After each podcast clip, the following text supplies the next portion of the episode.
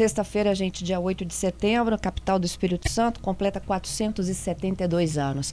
Esta é uma semana que é muito especial aqui para o CBN Vitória, que a gente trata, né, de todos os assuntos da cidade, da capital. Ontem a gente falou sobre as atividades culturais, inclusive com a programação cultural na praia de Cambori para comemorar o aniversário da cidade. E desde ontem, inclusive, vocês ouvintes estão contribuindo conosco com perguntas, sugestões para a cidade. E hoje, quem está aqui no estúdio conosco ao vivo é o prefeito Lorenzo Pasolini. O prefeito que fala sobre os desafios da cidade, sobre o presente, sobre o futuro e, é claro, atende também a sua participação. Eu vou repetir, o número é 992-994297. Tem uma enquete no ar, a gente está falando aí. Como é que você carinhosamente chama a cidade Vitória? Quais são as opções, Patrícia? Nós temos aqui, Fernanda, quatro opções: Vitorinha, Ilha do Mel, Cidade Sol e Cidade Presépio. Quem ganha? Vitorinha. Vitorinha está com 86,7% dos votos e os outros 13,3% com Cidade Presépio. Ninguém votou em Ilha do Mel e Cidade Sol ainda. É arroba CBN Vitória, viu, gente? Internet, na internet, no Twitter e no Instagram. Prefeito, bom dia. Bom dia, Fernanda. Bom dia, ouvintes da CBN. Uma semana muito especial para a nossa cidade, para o Espírito Santo. Então, é um prazer estar aqui com vocês, conversando, dialogando, apresentando os nossos investimentos, resultados e os desafios da nossa capital. A capital mais querida do Brasil, uma capital com qualidade de vida, uma capital que cuida das pessoas e, principalmente, que se destaca muito pelas políticas públicas eficazes e efetivas. Prefeito, se, se eu tivesse que votar aí na nossa enquete, qual é o teu nome preferido e carinhoso para a cidade? Olha, Fernanda, é difícil escolher, mas eu gosto muito de Cidade Sol, né? Aquela música Cidade Sol com o céu sempre azul, tu és. Então eu, eu cresci ouvindo essa música, ela fica é na minha cabeça. é o hino, é o de Pedro Caetano. Né, Exatamente, é o hino emocional, afetivo da nossa cidade, que traz memórias afetivas. Votaria nela. Ainda não tem voto, mas vai ter um que vai ser o meu daqui a pouquinho. Ô, prefeito, essa semana, ó, as notícias de que a capital, né, é a, saúde mais bem avaliada, né, nos indicadores nacionais. É, nós tivemos também nos últimos dias o voto a ilha da terceira cidade mais limpa também, né, no, no ranking nacional.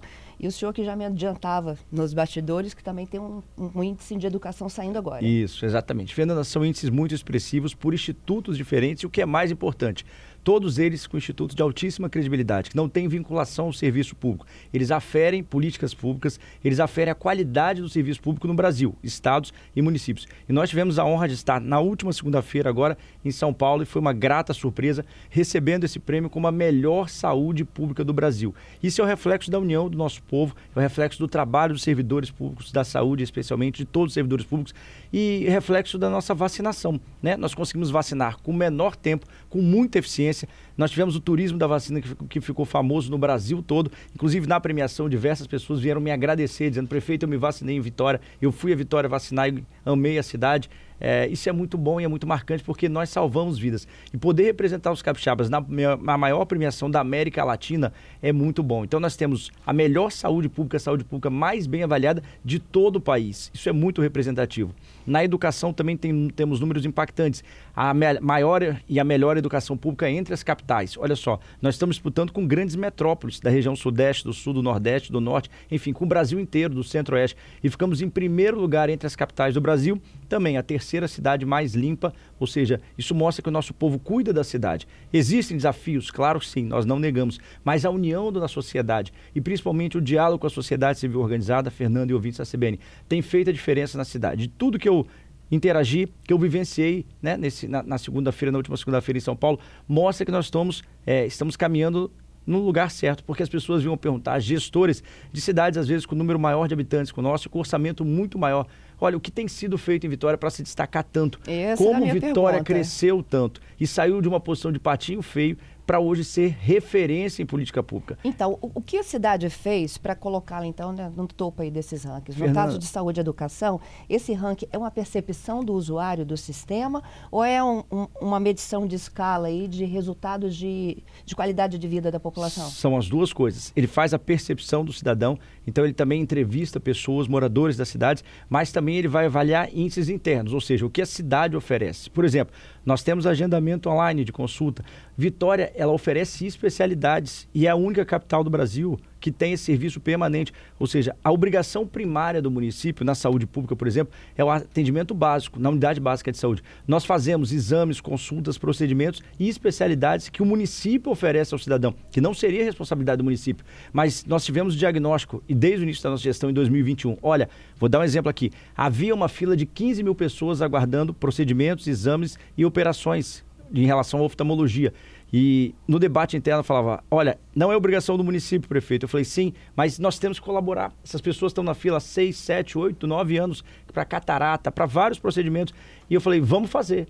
E esse era o nosso desafio. E nós nos debruçamos, conseguimos, e hoje os resultados são espetaculares. Então, nós estamos fazendo os procedimentos que, em tese, não seriam responsabilidade do município, mas o cidadão precisa ser atendido. E não é justo ele ficar oito, nove anos na fila, como nós já tínhamos nos casos. Então, nós temos esses multirões, todos os sábados eu acompanho. Então, nós vamos para dentro dos bairros fazer busca ativa, por incrível que pareça. Nós estamos procurando trazendo esses pacientes para que eles possam ser atendidos. Então, o resultado que vem agora é fruto de um trabalho muito árduo de dois anos e meio que começou em 2021. Qual foi o primeiro diagnóstico? A máquina pública do serviço, o serviço público de Vitória era inchado. Então, você tinha muita gente pouco qualificada que não entregava. Nós reduzimos, por exemplo, por exemplo, os cargos comissionados à metade. E aí o dinheiro começou a aparecer. E esse dinheiro nós estamos investindo na melhoria de vida da população. Então, essa é a grande diferença. Nós temos uma, uma gestão que se baseia em evidências, em números e que é profissionalizada. Ou seja, só fica quem dá resultado. Quem não dá resultado não, infelizmente, não tem condição de ficar, porque é assim que funciona a iniciativa privada. E nós fomos buscar os bons exemplos. Por exemplo, os bons exemplos da Findes, os bons exemplos da FEComércio, os bons exemplos da CDL. E essas pessoas hoje é que nos ajudam a gerir a cidade. Eles vão para dentro da prefeitura, trazem ideias do setor produtivo, trazem inovações e nós vamos fazer. eles estão na sua equipe? Uma parte na equipe, oficialmente, outra parte nos ajuda. Uhum. Por exemplo, vou dar um exemplo aqui. Nós temos o doutor Luiz Carlos Menezes, que é uma sumidade né, em planejamento urbano, em trânsito. Ele nos ajuda a gerir essa área. É um, é um serviço gratuito, ele já não precisa disso. Ele faz por amor à cidade. Então, ele me liga, ele reúne com a equipe, ele dá sugestões. Você tem um conselho consultivo? Tem um então? conselho. Vou dar um exemplo. E foi aí, por exemplo, que nós tiramos, tiramos a, a solução para a ciclovia da Rio Branco que era um embrólio judicial, uma briga tremenda né, entre moradores, associação comercial. E eu disse: olha, vamos procurar o que há de melhor no Espírito Santo. E é apenas um exemplo. E é assim que nós vamos gerindo a cidade. Ouvindo, ouvindo, exaurindo, dialogando, para no final termos a solução. Menos onerosa, mais barata e mais eficiente. E, e graças a Deus tem dado resultado. Com que frequência você reúne esse conselho? Ele é setorial. Por exemplo, nós vamos ouvir Claro que às vezes você junta tudo, mas preferencialmente eu vou ouvindo por questões temáticas, ou seja, focos temáticos. E aí nós vamos procurando quem de fato quer colaborar e tem experiência e conhecimento, claro. É, e eu digo, eu explico, olha, isso é um trabalho voluntário, é, pela cidade, pelas pessoas, mas se você vive aqui, topa colaborar, aceita. E aí ele se debruça e faz uma imersão junto conosco. Então, assim, ele não tem periodicidade é de acordo com a necessidade da cidade. Isso vai dando excelentes resultados. Na educação, por exemplo, nós ouvimos muita gente, muita gente, antes de tomar decisões. Ontem nós anunciamos, por exemplo, a expansão do tempo integral. Olha que uhum. coisa bacana. Mesmo já sendo a melhor educação pública entre todas as capitais do Brasil, nós estamos expandindo para quase 30% da rede do tempo integral. Nós temos capitais, não vou citar aqui, é claro, por uma questão de respeito e ética, que ainda compram vagas na iniciativa privada, porque não tem escola suficiente. Então você imagina, nós estamos oferecendo já a universalidade do ensino e ainda em tempo integral. Ou seja, o aluno tem uma, uma educação de extrema qualidade. E aí você tem uma, uma formação que é muito além só da, do conhecimento, do pedagógico. Você tem esporte, educação, saúde, línguas, ou seja, é equiparada a uma escola das melhores da iniciativa privada. Isso é muito bom. É, e olha que na pandemia nós tivemos um aumento significativo do fluxo de estudantes. Por quê? As pessoas perderam renda, as famílias perderam emprego, ficaram com a renda, né, com o seu salário menor e os filhos foram para a rede municipal. E nós acolhemos e estamos dando uma qualidade de ensino muito superior à realidade do Brasil. Então, no caso das escolas de tempo integral, eu sei que é, um grande desafio que os especialistas colocam, prefeito, é que a estrutura física ela é uma só, né? E ela atendia dois, três turnos diferentes. E quando você implementa o integral, ela fica no máximo com dois turnos. E aí você acaba tendo que ter um gasto, inclusive, com a própria construção de novos ambientes e novas salas de aula, né? No caso do integral aqui, né, para a cidade de Vitória, o senhor está expandindo também a estrutura que é física, podemos dizer assim? Olha que bacana. Nós tínhamos uma escola aqui que era a obra pública mais tempo paralisada do Espírito Santo. A escola MF Paulo Freire, lá em Anguetá. Ela era mais tempo paralisada que o Cais das Artes, só que não era vista porque ela estava na periferia.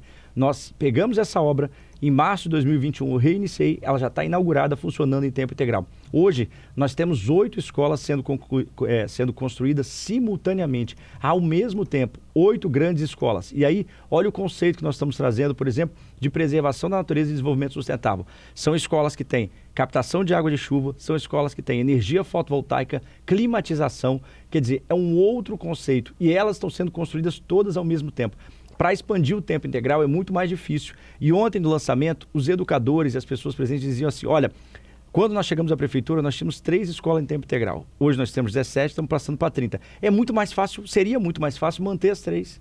Porque o custo é menor, uhum. o desafio é menor, a estrutura é menor. Mas será que essa é a educação que a cidade e os jovens merecem? Então, assim, é angustiante, porque nós ficamos noites, madrugadas, a equipe da secretária Juliana, buscando alternativas para que os estudantes sejam acolhidos e, de fato, essa educação seja transformadora e de qualidade.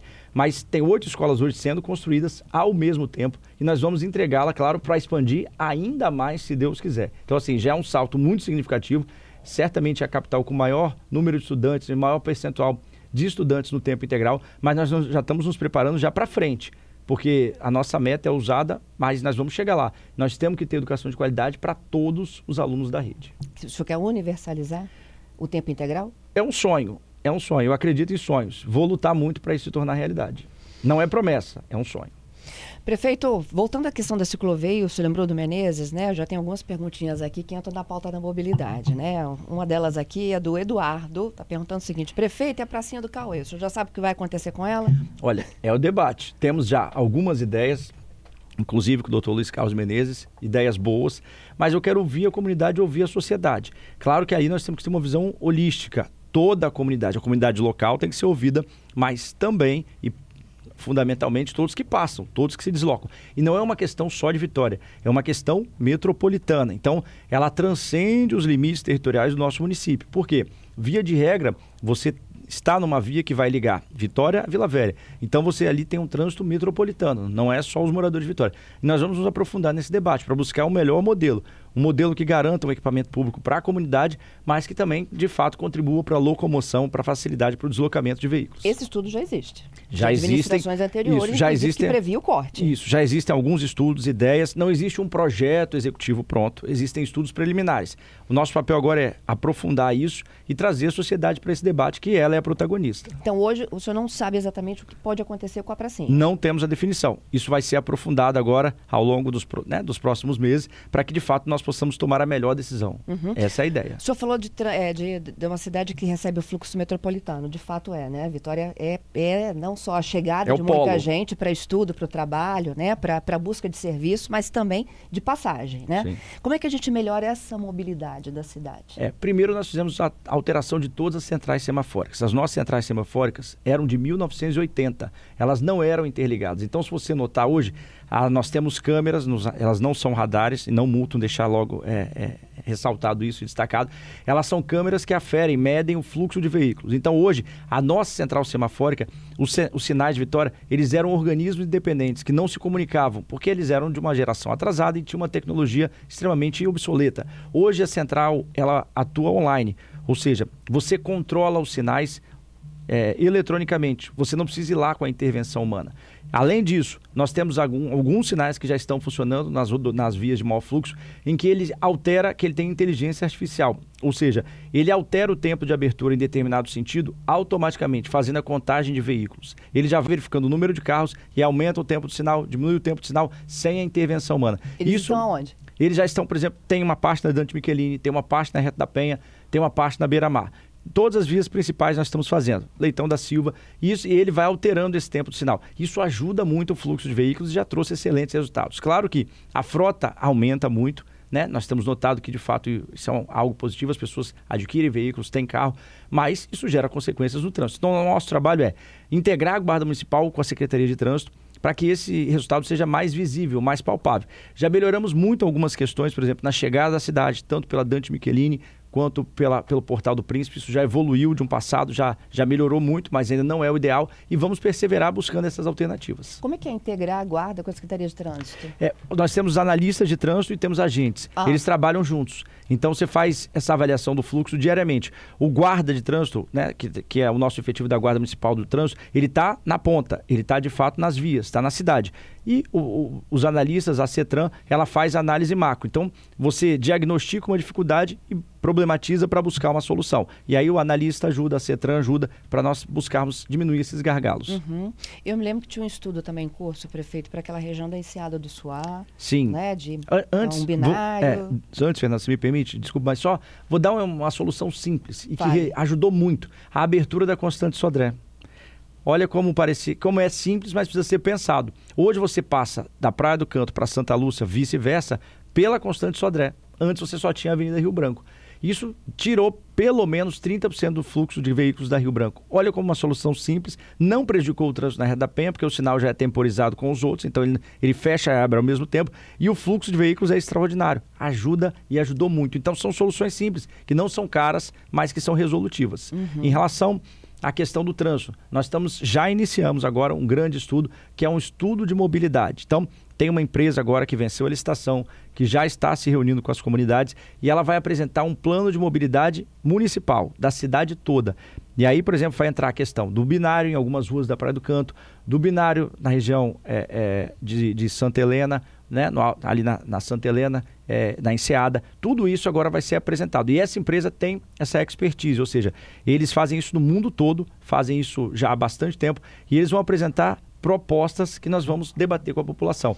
Qual é o, o objetivo? Aumentar a fluidez. Então, é bom você trazer alguém de fora porque tem uma visão diferente, porque nós nos acostumamos com o dia a dia. Então, é, esses profissionais vêm, fazem uma imersão na cidade e eles dão um diagnóstico completo, que, claro, a sociedade debate. Mas quase sempre a solução é muito resolutiva e muito eficaz. Para quando esse estudo aí de mobilidade? Ele já iniciou, o contrato já está assinado, ele já está separando as áreas, faremos Jardim Camburi, faremos Praia do Canto, faremos Enseada, faremos assim, os maiores gargalos da cidade, centro de Vitória, para de fato dar maior fluidez no trânsito. E o que, que o senhor vê de experiências que deram certo, que o senhor pensa em futuramente implementar, oh, se o estudo apontar como solução? O binário, por exemplo, é muito, ele é muito eficaz. Por mais que inicialmente os moradores locais tenham uma certa resistência, mas ele dá resultado, sim. Ele é efetivo e diminui o tempo das pessoas no carro. Você tem maior fluidez e o trânsito fica menos condensado, né? Você tem menos engarrafamento, menos congestionamento. O binário é importante, nós temos que fazer esse debate e a sociedade tem que entender que o seu, a, sua, né, a sua necessidade é importante, mas você vai ter que dar uma volta mais no quarteirão ou ir a um quarteirão além para voltar. Mas isso garante uma fluidez do trânsito que é, é, espetacular. Por quê? Reduz o tempo dos sinais. Então, onde você tinha um sinal de três tempos ou de dois tempos, você passa a ter um sinal com um tempo só. Então, né, vamos passar quase o dobro de veículos no mesmo, né, no, porque o tempo vai aumentar e, a, e, o trânsito, consequentemente, flui muito mais. Então, assim, essa, é, essa, essa coisa, a sintonia fina, é entender a necessidade para nós podermos evoluir. Mas acredito muito nesse modelo. As faixas exclusivas, as linhas expressas? As faixas exclusivas podem ser importantes, mas ela tem que ser muito bem trabalhada. Olha o que aconteceu com a linha verde no passado. Né? A linha verde foi trágica para a cidade. Foi muito ruim. Foi um modelo que não deu certo, que trouxe prejuízo para todos. O engarrafamento ia né, da Dante Michelini até a Enseada do Soar né? As pessoas ficavam horas e horas para retornar para casa ou para ir para o município da Serra. morador de Jardim da Penha se lembra, morador da Mar da Praia se lembra, morador de Jardim Camburi se lembra, os moradores da Serra se lembram. Não foi boa, foi péssimo para a cidade. Então, esse exemplo nós não queremos. E aí isso tem que ser construído. Por exemplo, onde talvez se encaixaria? Na Leitão da Silva. A Leitão da Silva tem uma capacidade de suportar. É possível pensar nisso aí. É, essa coisa tem que ser construída coletivamente. Por isso, esse estudo de tráfego e mobilidade, de tráfego e mobilidade, ele vai ser apresentado, já se iniciou e ele vai ser importantíssimo para a tomada de decisões. Nós temos que ter tomado decisões baseadas em evidências, não em achismos, né? Não dá para ficar toda hora, é, ou, ah, eu acho isso, eu acho, eu acho. Vamos trabalhar com o que é de concreto. É o melhor caminho. Uhum, a, a, além da, da linha verde, da faixa expressa, vou falar um pouquinho de ciclovia. Tem uma demanda de ontem de um ouvinte nosso sobre a chegada da ciclovia da Via da Vitória. O que, que o senhor pretende é, melhorar ali, o acesso, é, agora, e integrar também com a cidade? Isso. Pelo que eu tenho visto, a obra ainda está sendo, né, tá sendo feito um ajuste fino, algumas coisas que estão sendo acertadas, corrigidas, e acredito que esse acesso vai, vai ser entrar nesse pacote né, de, de, de, acertos, né, de correções que são normais nas obras. O que nós temos feito ali é a questão de sinalização, melhorar a sinalização, fazer a sinalização horizontal, vertical, deixar tudo bem, bem explicadinho para que todos os ciclistas, os pedestres também tenham tudo certinho. Então, o, objetivo da prefeitura, é claro, é facilitar a vida do pedestre, do ciclista, do transeunte, para que todos possam saber chegar e voltar. Então, assim, é integrar isso agora, né? É o que está sendo feito. Esse ajuste fino está sendo feito e é normal, como toda obra. É uma obra municipal ou estadual? Não, essa é Tem uma um obra lado estadual. que é o bombeiro e o outro é o Isso, tribunal, não é isso? Isso, isso. Essa obra é uma obra estadual e o papel da prefeitura ali é, é sinalização. Então nós vamos sinalizando, entendendo a demanda. Já fizemos uma grande intervenção ali naquela área embaixo da terceira ponte, que era uma área difícil, era uma área que estava já muito tempo abandonada. Um pedido da Associação de Moradores da Enseada. Hoje ela é toda pavimentada, hoje ela tem jardinagem, hoje ela é utilizada como estacionamento, ou seja, expandimos o número de vagas de estacionamento sem prejuízo do trânsito. São essas soluções que fazem a diferença. E ali nós humanizamos o ambiente. Mais uma participação aqui, olha, quando o senhor falou da sincronia, dos semáforos inteligentes, tem pelo menos uns dois aqui me dizendo, olha para a reta da Penha, ali não tem sincronia não. Saio da UFES todos os dias, da reta da Penha até chegar a Rio Branco, eu venho numa sequência de abre e fecha, e não abre, abre. É, mas é porque é, você tem a integração com as outras vias. Por exemplo, você tem os pontos de interseção, interseção aí você tem ali a rua João, Dr. João Guilherme de Souza, você tem a Findes, você tem um cruzamento ali com um grande supermercado. Então, ou seja, a Imescan, você, isso tem que ser, não é só um abre-abre, né? Obviamente as pessoas no outro fluxo também vão querer ou transpor a reta da penha ou vão entrar, fazer o cruzamento para entrarem na via é, é essa, essa coisa precisa ser muito bem pensada. E às vezes dá a impressão de que não tem, mas hoje eles são controlados de maneira remota. Então, assim, o sinal não é manual. Ele faz a leitura do número de veículos, ele faz a percepção e a inteligência artificial vai dando as melhores soluções. É, é, isso é mecanizado. É, por mais que pareça que não, mas funciona através da tecnologia, não é intervenção humana. Prefeito, para onde a cidade cresce? Ontem eu falava na coluna do Ábido aqui conosco, né? A gente citou aquela região nova do aeroporto, onde tem o anúncio da chegada do açaí, né? Falamos de empreendimentos também que estão sendo é, vislumbrados para a região da Serafim de Arenze. Para onde que a cidade cresce, assim, para investimento? Olha que interessante. Durante muitos anos nós ouvimos assim, ah, a Vitória tem 84 bairros, 9 regiões, capacidade demográfica limitada, território limitado. Mas tem muita oportunidade. Um exemplo é a região do aeroporto. E olha como a tecnologia facilita a nossa vida. Vitória perdeu diversos empreendimentos historicamente quase a Leroy foi embora, né? Isso foi noticiado aqui na CBN, você noticiou a Leroy, por conta de falta de planejamento e por conta de falta de tecnologia para soluções. Nós fizemos todo o licenciamento do açaí, seguindo a lei, seguindo todas as diretrizes, preservando o meio ambiente em tempo recorde. Por quê? Só ali nós estamos gerando 500 empregos. Então aquilo que se perdia na cidade de investimento, de oportunidade para a vida das pessoas, hoje nós estamos resgatando. E aí não é falta de área, é falta de planejamento. Vou te dar um outro exemplo. Olha que coisa bacana aqui do lado, pertinho da CBN, da Rede Gazeta. Ah. Nós estamos criando um novo eixo imobiliário. Quando eu sugeri lá atrás e disse assim, olha, precisa olhar, é preciso olhar para beira-mar com carinho. E a prefeitura lançou um, um projeto, está aí já sendo concluído para nós licitarmos, da nova beira-mar, humanizada, voltada para o mar. Olha como isso é bacana. O setor produtivo fez o quê? Lançou o empreendimento, aqui ao lado. Uhum. No novo eixo imobiliário, uma nova fronteira imobiliária da cidade. Em uma semana e meia, as notícias estão nos jornais, estão aqui na CBN, estão no, no Gazeta Online.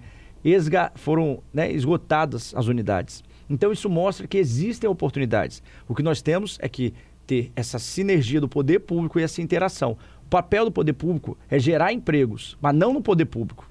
Não para ficar aquele bando de carro comissionado pendurado na prefeitura. O setor produtivo é que gera emprego. O setor privado, o setor público dá condições, regras claras, estabilidade jurídica, seriedade, um ambiente republicano para isso. Então, dei dois exemplos aqui, do açaí e desse empreendimento. Terceiro exemplo, a Grande São Pedro. Pode escrever. A Grande São Pedro vai ser, em breve, o ponto turístico mais visitado do estado do Espírito Santo. Por quê? Porque tem o pôr do sol mais bonito, só não tinha infraestrutura. A Ilha das Caídas tá é extraordinária. Com Colatina, né? Que já disse que tem o pôr do sol mais bonito. Pode ter certeza. Pode ter certeza. Legal, a, a Orla Nova. A também, nova, né? a nova é. São Pedro. E o investimento que nós fizemos na primeira fase de mais de 100 milhões de reais, já lançamos o edital da segunda fase. E o que era o local de toda a pobreza, aquele documentário de Hamilton de Almeida, que é triste, mas é verdadeiro, claro, para a época. Hoje nós temos prosperidade, nós temos paz. E assim, é muito bom entregar isso à população. E, repito, qual é o, o, papel do poder público, da prefeitura, da infraestrutura e trazer o setor produtivo? A Grande São Pedro hoje está se transformando. Então, assim, as oportunidades existem. Você tem o eixo da Cena Findeirense, você tem a nova Beira-Mar, o eixo da Beira-Mar, que vai chegar ao centro de Vitória. E esse, essa coisa que estava muito adensada, isso vai se espraiando, vai se espalhando pela cidade. E é isso que nós estamos fazendo, convencendo os investidores a investir em novas áreas que existem. Nessa da Serafim Derenze é, é conjunto de casas, é isso? É, existem alguns, alguns projetos que estão em fase de prospecção, mas olha como o investimento público atrai o setor produtivo, porque o ambiente fica bom. E, consequentemente, quando a prefeitura leva investimento, aí os investidores e as pessoas se movimentam. Hoje nós temos diversos estabelecimentos comerciais menores que estão surgindo na Grande São Pedro. A economia da Grande São Pedro é forte, está bombando. É, a autoestima do povo lá no alto. A obra é extraordinária, é magnífica. Isso tudo, ninguém quer um ambiente feio, ninguém quer viver num ambiente sujo, ninguém quer ficar num local degradado essa transformação que nós estamos fazendo no dia a dia. Então, assim, são três exemplos que nós estamos dando aqui só para ilustrar, mas existem outras oportunidades na cidade que estão sendo vistas é, pelas pessoas, pelos capixabas e pelos investidores.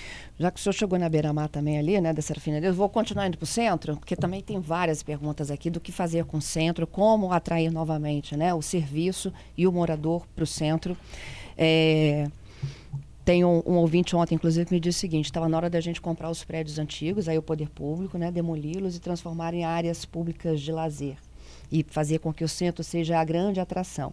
Eu, recentemente a gente conversou sobre os galpões, né, da antiga Codesa, o que, que a, a, a nova concessão pretende fazer. Tem um pedido seu para que um deles seja voltado exatamente para atender a comunidade. Isso. É, o Centro de Vitória é um desafio extraordinário, mas também tem muitas oportunidades. Vou trazer alguns exemplos aqui.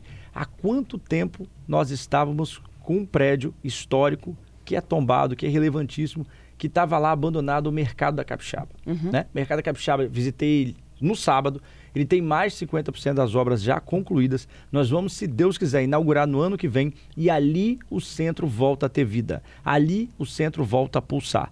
O mercado da Capixaba representa a virada de chave do centro. Mas não é a única ação da prefeitura. Aí nós temos, por exemplo, o viaduto Caramuru. Vamos estar inaugurando agora em setembro o restauro completo do viaduto Caramuru, que também é importantíssimo, né? Historicamente, é uma aula para os nossos alunos ao vivo. Eles vivenciam a história, as batalhas, né? Aquela história toda que já nós tivemos ali no viaduto Caramuru. Logo ali do lado, Museu Capixaba do Negro, Mucane, referência para o Brasil, inaugurado pelo saudoso ex-governador Albuína Zeredo já fiz o convite à família, dona Valdicé vai estar presente, a filha Ana Flávia. Então, assim, isso tudo traz pessoas para o centro. E é isso que nós precisamos.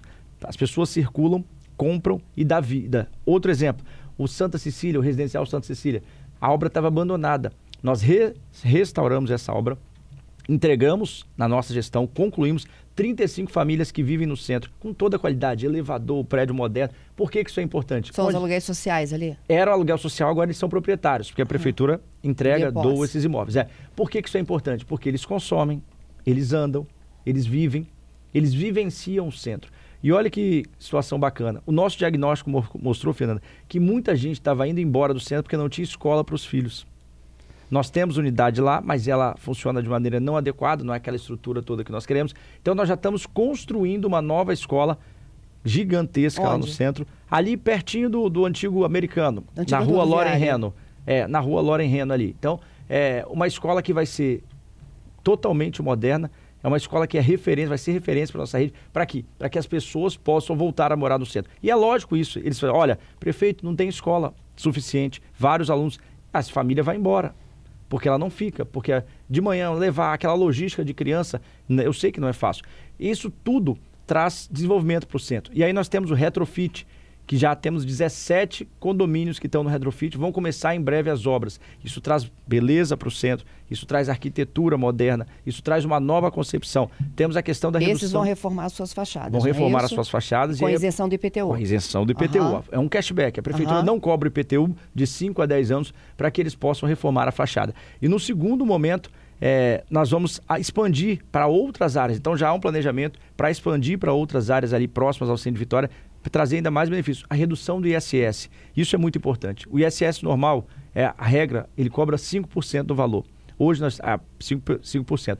Nós estamos cobrando no centro de Vitória 2%. Por que, que isso é importante? Porque você atrai prestadores de serviço. E isso gera um ciclo vicioso. Então, às vezes, a gente olha as lojas embaixo fechadas. Isso. Mas as salas estão ocupadas, porque o prestador de serviço, obviamente, ele se instala não em lojas, é em salas. E essas salas estão sendo ocupadas, estão voltando a ter vida. É, é essa união com a CDL, com a FEComércio, que nós estamos apostando muito nisso. Mas essa um... loja tem que abrir também, né? Concordo, tem que abrir. Por isso tem, passa pelo processo de convencimento e de melhoria da ambiência urbana. Aí, Fernanda, temos que trazer arte, cultura, entretenimento e economia produtiva, que é o perfil do centro de Vitória, para que as pessoas voltem a frequentar. O que, que nós uhum. temos que ter? Gente andando na rua. Isso aí. Porque ela consome, ela almoça, ela fala. E aquilo dá vida. E é um ciclo assim, é igual aquele dominozinho, quando cai a peça e quando se levanta. Então um vai atrás do outro.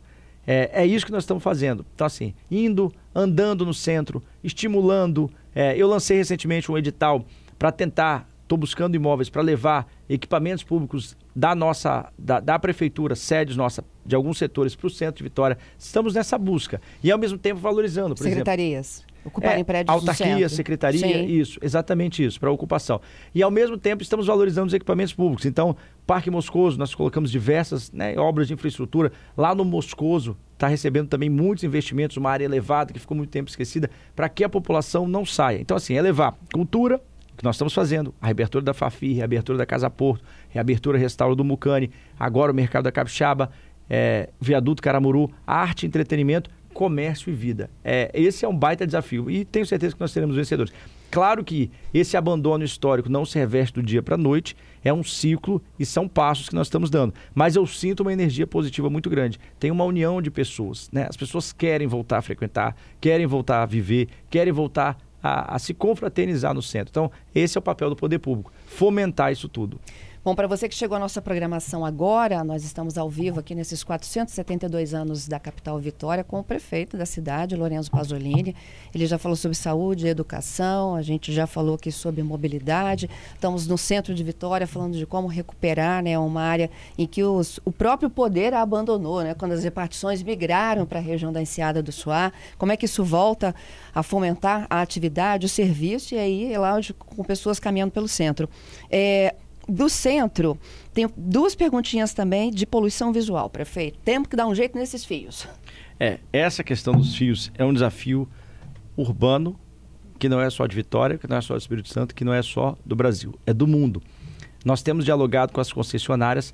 O poste é, ele é instalado por uma concessionária que subloca, que aluga para outras concessionárias. Uhum. Então ele uhum. tem um proprietário e esse proprietário aluga, claro, com autorização né, dos órgãos públicos. Nosso diálogo é é esse. Então, assim, nós queremos apertar essas regras, notificar, se for preciso multar, para que a gente possa melhorar. Claro que por trás disso há um problema social muito grande também das pessoas em situação de rua, né, que puxam esses fios, que cortam esses fios, que arrancam esses fios e eles ficam lá caídos. É, esse debate tem que ser aprofundado. De fato, não é bonito, não é bonito. É uma, uma foto muito ruim, é feio. A paisagem pegou fogo agora, né? Pegou fogo, a paisagem, a paisagem não fica comprometida, né? Mas é, é, um outro desafio que nós temos que vencer. Então, assim, vamos notificando, vamos dialogando com as empresas, buscando, se for necessário, alterar a legislação, vamos alterar para entender essa dinâmica, assim, e apertar é, e trazer essas empresas à responsabilidade. Por quê? Elas são proprietárias do poste, são proprietárias do fio. Então, elas também têm a sua parcela de responsabilidade e é isso que nós vamos fazer é, como poder público municipal, apertar essas regras. Se for preciso multar, vamos notificar, vamos multar, dialogar para chegar a um denominador comum. Proprietário do poste é a EDP, a concessionária. É, de, via de regra é a EDP. E a, a, sublocação é para é fibra é pra... ótica, internet, telefonia e tudo Todos mais. Todos os serviços que são prestados. E qual é a regra hoje? A regra pode? é que eles são responsáveis. Eles não podem deixar dar aquela é, de Não pode. É, tem, tem as normativas técnicas, tem um limite e, além disso, eles são responsáveis pela manutenção desses fios. Então, mesmo que haja vandalismo, que haja furto, eles têm que corrigir. Que são os fios de cobre. São preferencialmente aí o mercado, infelizmente o que nós temos visto né, de furto são os fios de cobre. Uhum. Mas aí quando o senhor fala que vai apertar, o senhor vai lá multar? A, a, prefeitura vai, vai fiscalizar mais. Dar uma é, olhada é nessa, é isso, fiscaliza, notifica. Nós já temos feito esse trabalho, esse diálogo. É, alguns casos pontuais foram corrigidos, mas ainda há muita coisa a ser feita. E essa proposta subterrânea não funciona? Para alguns lugares sim, para outros não. Nós tentamos implantar aqui em, em, algumas regiões da cidade, mas ela é muito onerosa e é uma dificuldade muito grande. É, tentamos levar principalmente para os polos comerciais, para os polos gastronômicos. Infelizmente não, não conseguimos avançar. Uma série de limitações já históricas, estruturais, e é muito mais difícil mexer depois que já está posto. Então, assim, tiver muita resistência nisso aí, mas é um desejo nosso para algumas áreas mais, mais onde você tem a, aquela questão da, da, do mobiliário urbano, né? E você tem chamados polos gastronômicos que são pontos que você atrai pessoas e confraternização. Oh, o texto está dizendo o seguinte: a gente sabe que a pauta não é municipal, mas quando é que a gente vai deixar de pagar taxa de marinha? Olha, esse é um absurdo da legislação, né? Você imagina, você, é, Fernando e ouvintes, o Tércio, é uma legislação anacrônica baseada na pré-amar de 1832. Quer dizer, pelo, é medido, aferido, é medido pela distância da bala do canhão. Olha, olha o mundo que nós estamos vivendo hoje, né? Nós estamos em 2023, tecnologia da informação, celeridade, rapidez, tudo. Não dá mais para conviver com isso, né?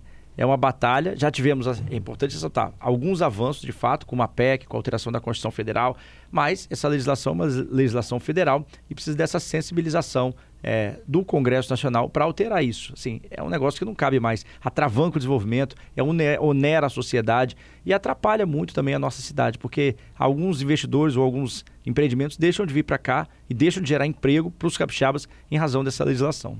Mais estacionamento, prefeito?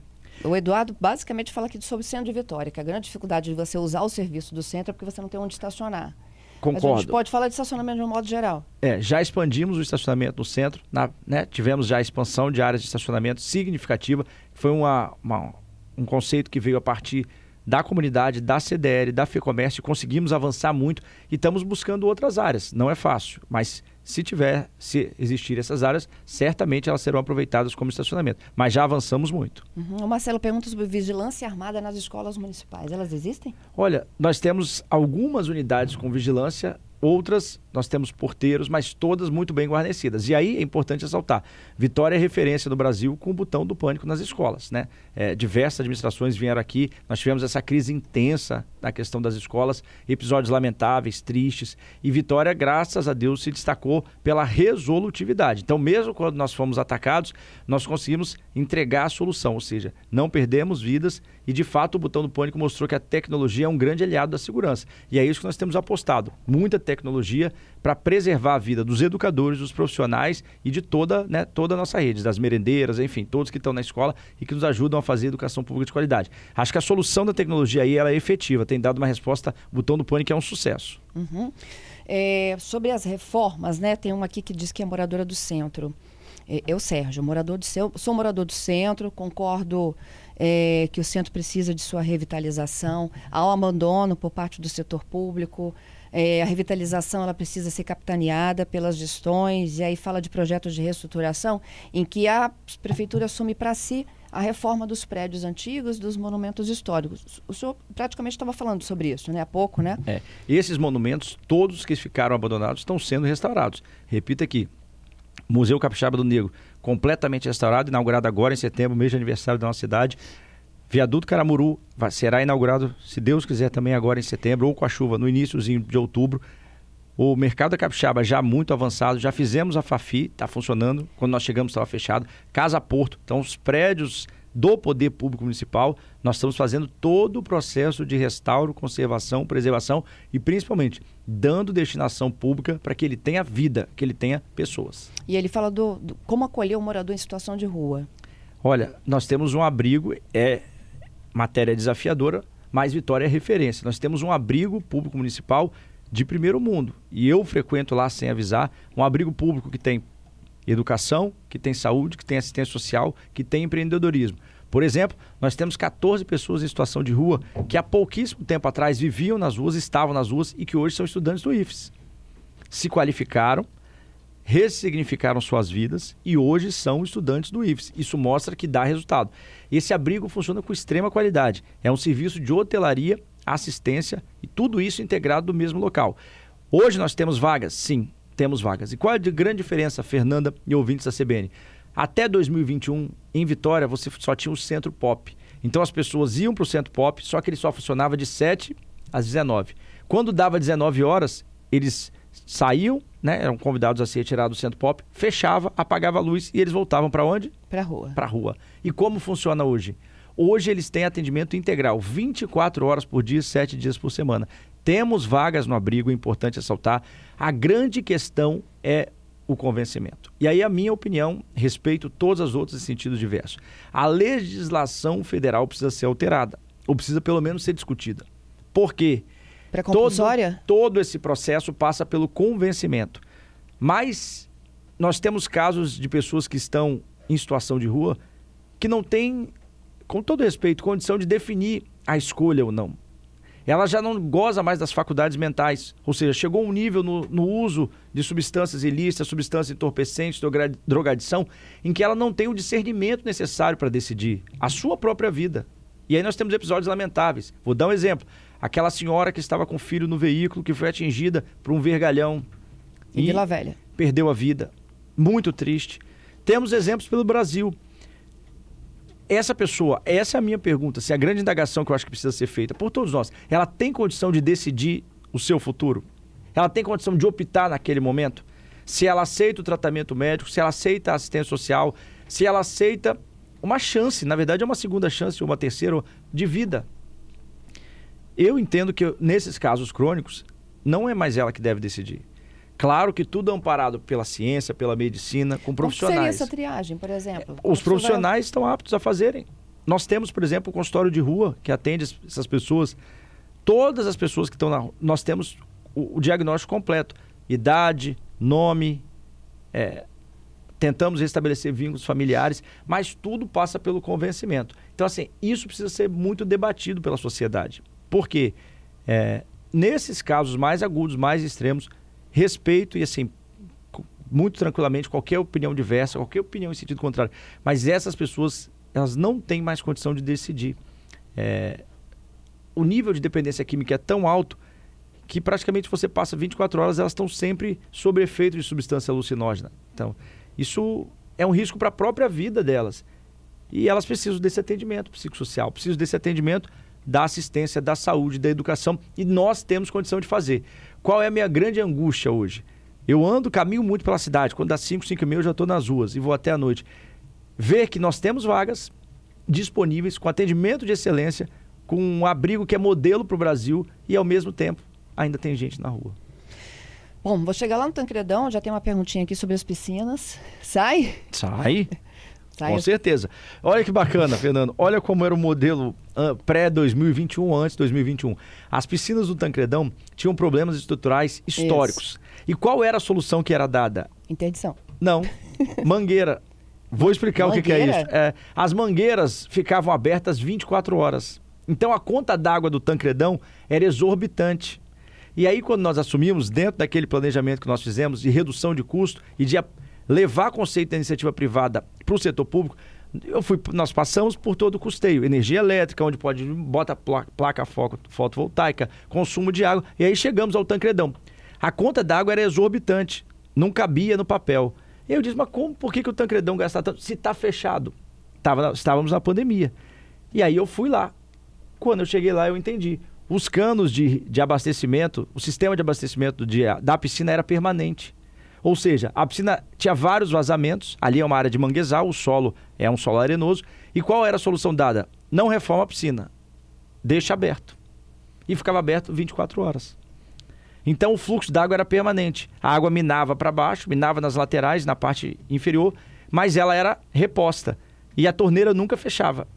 Só que isso tem um custo. O que, que nós fizemos? Imediatamente, planejamento, buscamos soluções de engenharia e hoje é uma obra difícil, porque o solo é difícil, é arenoso, nós estamos à beira ali do canal, né, na, na Bahia de Vitória, mas está sendo feito. Tivemos uma dificuldade com uma empresa. Ela começou a obra, mas teve dificuldade financeira por conta de vários, da alta de insumos, o preço do aço, concreto. Quem constrói sabe, quem está fazendo obra em casa sabe do que eu estou falando. Né? O concreto subiu muito, o cimento subiu muito, o vergalhão subiu muito. E aí outra empresa assumiu a obra para concluir, mas vai ficar pronta. Uhum. Bom, e uh, ali ainda na região do Tancredão, né, a gente tem todo esse movimento agora é vital, o mini desfile das escolas de samba, o que já está prevendo para o carnaval do ano que vem. O que, que você já pode adiantar para Olha gente? como é bom falar de cultura, né? Nós não tínhamos isso. O mini desfile é uma inovação que nós trouxemos junto com a Liga. Para quê? Para fomentar as atividades da escola. A escola ficava de um carnaval para o outro. Claro que ela faz atividades internas, mas ela não conseguia ir para a avenida. E o que motiva o Fulhão, o que motiva as comunidades é ir para a avenida. Da mesma forma o Vital. O Vital desse ano, Fernando, vai movimentar 50 milhões de reais na nossa economia. E aí, você motorista de aplicativo que está nos ouvindo, taxista, as pessoas que trabalham todo o trade hoteleiro, a cidade não tinha isso. A Praça do Papa voltou a ter vida Né? Então, assim, você fomenta a economia. Imagina em dois, três dias, nós vamos colocar 50 milhões na economia de Vitória e todo mundo ganha. Desde o vendedor autônomo, que a gente fala é, com muito carinho, mas como ambulante, até as grandes cadeias, as redes hoteleiras. Toda a cidade está se desenvolvendo. Isso é muito bonito, isso é a cultura, isso é a arte. E o Carnaval de Vitória foi profissionalizado. O que, que nós fizemos? Durante a pandemia, sentamos com a Liga e com as escolas e dissemos: olha, você já tem um grande espetáculo, que é bonito, mas que precisa dar um salto de qualidade. Vocês aceitam ajuda? Nós podemos colaborar? Eles toparam. E assim, olha o salto de qualidade do carnaval. Nosso carnaval hoje é transmitido né, pela Gazeta, pela Rede Gazeta, pela CBN, e as pessoas se encantam. Fala assim: eu não sabia que Vitória tinha um carnaval desse. Nós estamos ali, Rio e São Paulo, respeitamos muito, mas depois é Vitória. E o, o carnaval do Brasil começa aqui. Da mesma forma, o Vital ficou aí 15, 16 anos. Nós fizemos esse resgate histórico. Porque, claro que a autoestima é importante, Claro que a alegria é importante das pessoas. A cidade tem que estar feliz, as pessoas têm que ser, têm que ter direito à felicidade. Mas além disso tudo, tem emprego, tem renda. Vou te dar um exemplo. Eu visitei no carnaval umas senhoras que são vítimas de violência doméstica e que mantêm sustentam a casa sozinha. Moro ali, Caratuíra, na Grande Santo Antônio. Três, quatro filhos. No carnaval, ela tira o sustento de quatro meses. Quatro meses. Como ambulante? Nos dias como ambulante. Uhum. E aí qual é o papel da prefeitura? A prefeitura instala a barraca e faz a sessão gratuita. Empresta, vamos dizer, né? No popular. Ela não paga nada. E ela disse para mim, olha, prefeito, peguei o cartão de crédito emprestado, arrumei, fui lá no supermercado, comprei bebida, comprei comida, né? não tinha dinheiro para nada, mas vou pagar. No segundo dia acabou tudo. Isso muda a história das pessoas. Outro exemplo, nos festivais que nós estamos fazendo na Ilha das Caeiras. E está lá a nossa querida Eliana, que é uma liderança da Ilha das Caeiras histórica. Da Mariscada agora, né? Da Mariscada, é. agora. E ao mesmo tempo nós vamos ter, olha só que bacana, você tem a festa da cidade, você tem o festival, de, tudo acontecendo ao mesmo tempo. Porque isso para as pessoas, e isso eu vi, eu fui à residência, vive quatro meses com a renda do carnaval. Assim, para uma senhora e não é, infelizmente não, que foi vítima de violência doméstica, que estava sem renda com quatro filhos dentro de casa. E os filhos, né, dois de 16, 17 anos ajudando. Então, assim, essas coisas transcendem, que já seria importante, já valeria a pena, a cultura e a arte, mas tem sustento é, a pessoa tira assim a sua dignidade dessas, dessas atividades. Prefeito, falando aí, já, a gente já está praticamente encerrando, tá? Já está acabando? Já. é, falando, é, o senhor acabou de falar né, da, da, própria violência doméstica, dessas famílias aí que tem um, como carro-chefe a mãe sustentando né, todas as famílias. É, eu queria falar desse problema da segurança, né? Desafio, problema, bom, a palavra que a gente puder usar aí para a questão da segurança. Segurança não é uma atribuição municipal, né? Muito, muito tem desse discurso, mas a gente sabe que quando tem segurança e tem boa política pública, as coisas melhoram. E é uma crítica muito presente também de como levar essa boa política pública para as regiões mais altas, né? É, hoje a gente tem, inclusive, uma, um, um, difícil enfrentamento ao tráfico e à droga e agora às facções criminosas. O senhor é policial, Sim. Né? O senhor deve conhecer esse histórico aí Sim. perfeitamente. Como que o senhor contribui com isso aí, com esse debate? Fernanda, vou trazer um exemplo que assim é emblemático para a cidade. Nós temos um território extremamente difícil, conflagrado. Você vai no São Benedito. Por que, que chegou a esse ponto? Não tem sequer escola de qualidade. Nós tivemos lá cinco ordens de serviço em uma escola, o Paulo Roberto, MF Paulo Roberto. E quando eu, eu me debrucei sobre esses números e sobre o que aquelas crianças passam à comunidade, é, a gente compreende por que nós chegamos a esse estágio atual foi muita irresponsabilidade. Você imagina você sonegar, subtrair, negar a educação para essas crianças. Eles não tinham escola. O que, que nós estamos fazendo hoje? Eu, nós estamos construindo uma escola no São Benedito. Cinco ordens de serviço. Ordem de serviço é quando você vai iniciar a obra. Todas elas às vésperas de eleições. Então os políticos iam lá, prometiam, faziam a festa e a escola nunca começava. Hoje essa escola já está na terceira laje. Se Deus quiser, nós vamos inaugurar. Aí você diz, ah, prefeito, e as pessoas, por que, que tem tanta violência no território do bem? Por que, que tem tanta violência no bairro da Penha? Nem escola tinha. Onde essas crianças ficavam? E é assim que muda a realidade. Claro que você tem que ter ações. E a Guarda de Vitória tem dado ótimos exemplos. Foi a primeira a montar, a se reunir com a Polícia Federal, a primeira a integrar a Força Tarefa. A Guarda de Vitória fez prisões de traficantes no exterior fora do Brasil. Isso é emblemático, a primeira guarda do Brasil a fazer isso. A guarda de Vitória prendeu, capturou o segundo homem mais perigoso do estado do Espírito Santo, que estava colocando em risco a vida de várias pessoas. Tudo isso foi a guarda que fez.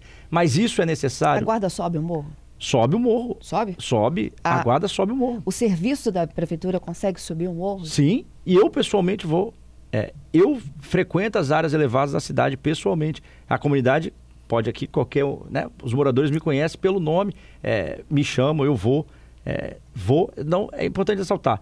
Fernanda, dentro desse processo de enxugamento da máquina, eu não tenho motorista, eu não tenho escolta, eu dirijo o veículo que eu utilizo. É, e vou pessoalmente às comunidades entender a realidade. E é ali que a gente busca soluções. E o diagnóstico lá foi claro. O que, que faltava? Educação. Outro exemplo emblemático, Andorinhas. Quantas vezes você noticiou aqui na CBN tiroteios em Andorinhas? Uhum. Seguidamente, atingindo, inclusive, o outro lado da ponte da passagem, Praia do Canto, uma parte da Praia do Canto, uma parte do Barro Vermelho e Jardim da Penha. Lembra disso? Há quanto tempo isso não está acontecendo? Não estou dizendo que, infelizmente, possa vir a ocorrer. Por quê? Olha o que nós fizemos nós instalamos uma escola de tempo integral dentro de Andorinhas. E aquele resultado que no início o planejamento era para dois, três anos, a realidade é outra. Ah, quer dizer que não existam desafios? Existem. Mas não tem criança na rua, não tem criança na esquina, não tem criança com radinho na mão. É totalmente diferente. Quantos, quanto tempo, e digo, pode acontecer novamente. Radinho na mão é o olheiro do tráfico? É o olheiro, ah. é, né, que faz o aviso da chegada das forças policiais. Que pode estar com o radinho na mão ouvindo a CBN. Não, aí, mas aí geralmente já está no ouvido, porque ele está conectado, está online. Ele está com o ouvido. Prefeito, é, um mas é um, é um outro modelo. Não, é claro, Fernanda. Então, é mas é, o senhor falou de duas escolas, né? De São Benedito... E de Andorinhas. E de Andorinhas, é. né? E isso é para mostrar o poder transformador da educação. Repito, tem que ter integração das forças policiais, inteligência, guarda municipal, Polícia Penal, Polícia Rodoviária Federal, Polícia Federal, Polícia Militar, Polícia Civil, todas as instituições públicas, Ministério Público, Poder Judiciário, isso é fundamental. Mas o que vai garantir o sucesso não é o enfrentamento. O enfrentamento hoje ele vai mitigar o que nós estamos vivendo. Vai permitir que haja uma, uma convivência ali das pessoas. Mas a solução a longo prazo é só a educação. Não existe outra. É assistência social e educação. Essas pessoas precisam ter oportunidades na vida. Qual é o grande desafio? E por isso eu vou para dentro das escolas. Essas novas escolas de tempo integral, elas também estão voltadas para essas regiões? Prioritariamente nas áreas periféricas. Uhum. Então, como nós fizemos no Paulo Freire, lá em Anguetá, que ficou 20 anos para ser construído, tempo integral. Como nós fizemos aqui em Andorinhas, tempo integral. Isso muda a realidade das pessoas. Isso muda a realidade do território. Eu tenho certeza que quando nós inaugurarmos essa escola lá no São Benedito, o Paulo Roberto, a MF Paulo Roberto, a realidade da comunidade vai começar a mudar. Pode ter certeza disso. Porque as crianças vão estar de cedinho até a noite dentro da escola.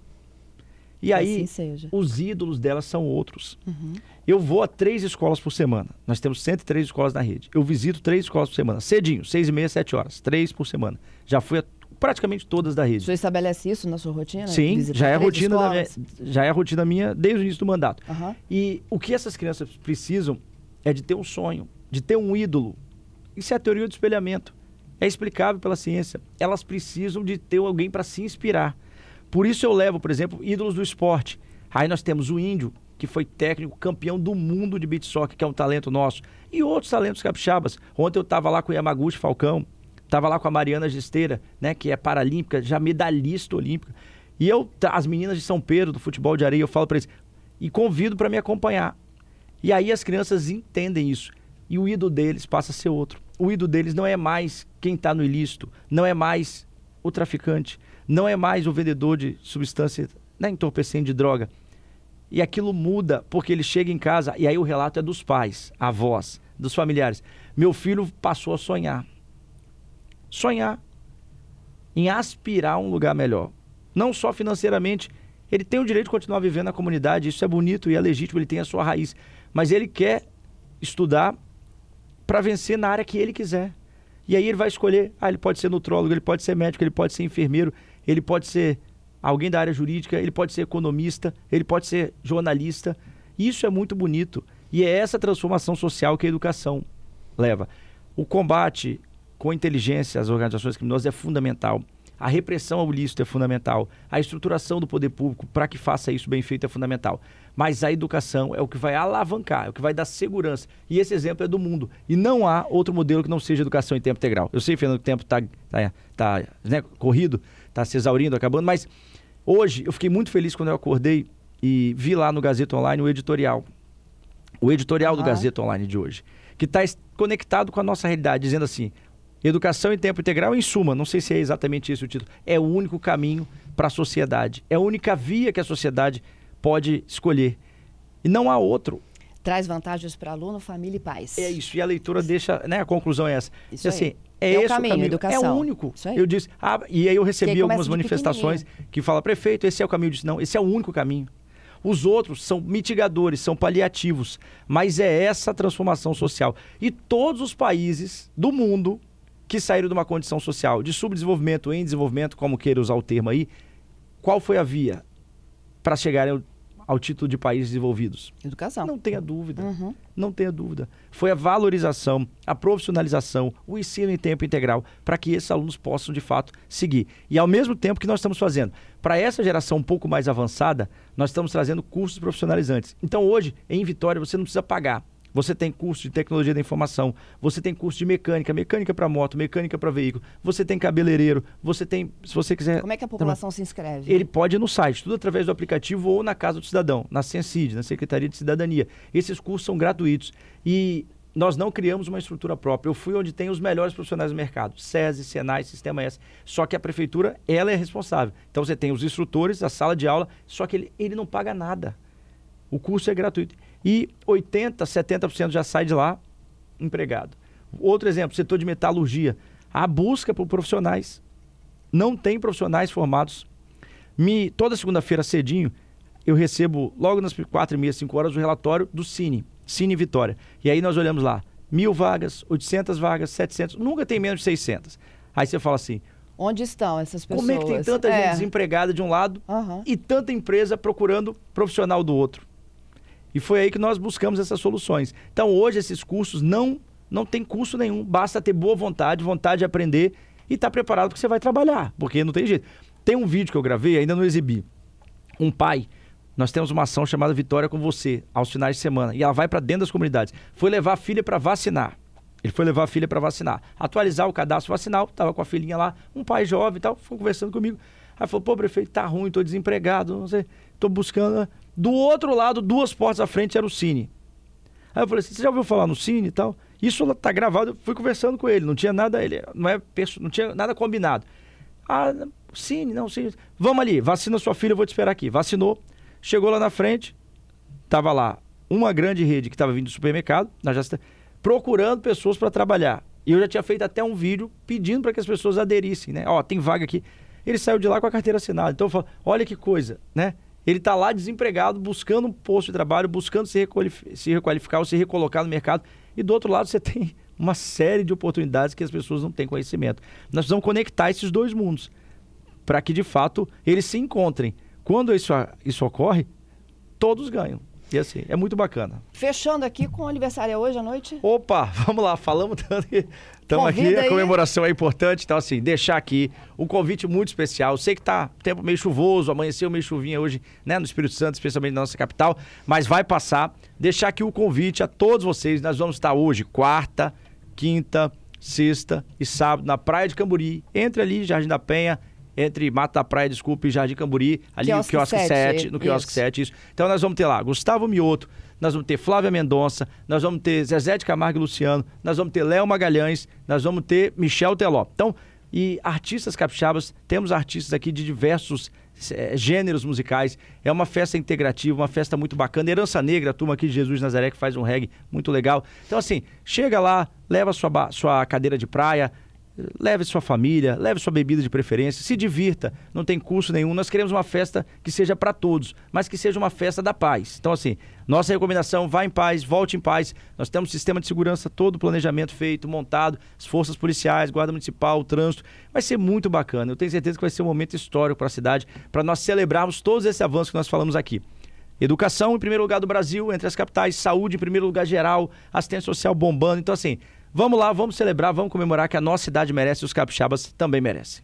Prefeito, muito obrigada, viu? Obrigado, Tá Fernanda. aqui conosco. Falamos de coisas boas, mas para concluir, quero deixar aqui minha solidariedade ao Rio Grande do Sul, especialmente aos gaúchos que estão passando né, por um momento difícil. Nós tivemos oportunidade já em várias, vários momentos difíceis do Espírito Santo e de outros estados. A Prefeitura sempre ajudou, a Prefeitura de Vitória envia mantimentos, envia pessoal. Vai enviar? Se for necessário, sim. Apesar de que aqui a distância física é muito grande, né? Mas se houver necessidade, geralmente quando é algo da- do Nordeste, mais próximo aqui, ou da própria região Sudeste, nós sempre estamos presentes. E claro, entre os capixabas também. Eu, pessoalmente, já fui ajudar em outros municípios. E assim, vamos deixar aqui a nossa solidariedade. E claro, estamos sempre à disposição para colaborar com os gaúchos. E, né? Mais de 31 mortos, né? Infelizmente, até esse momento é muito triste. E fica aqui todo o nosso sentimento e respeito. Bom, prefeito, tem alguns pedidinhos pessoais aqui que eu encaminho para a sua equipe. Por favor. Tá bom? Pra- Obrigado, Fernanda. Um grande abraço, ouvintes. equi- eu- Vamos estar lá os esperando ouvintes. todos vocês nessas quatro noites são, que serão muito especiais. Muito obrigada, bom dia, bom aniversário. Obrigado.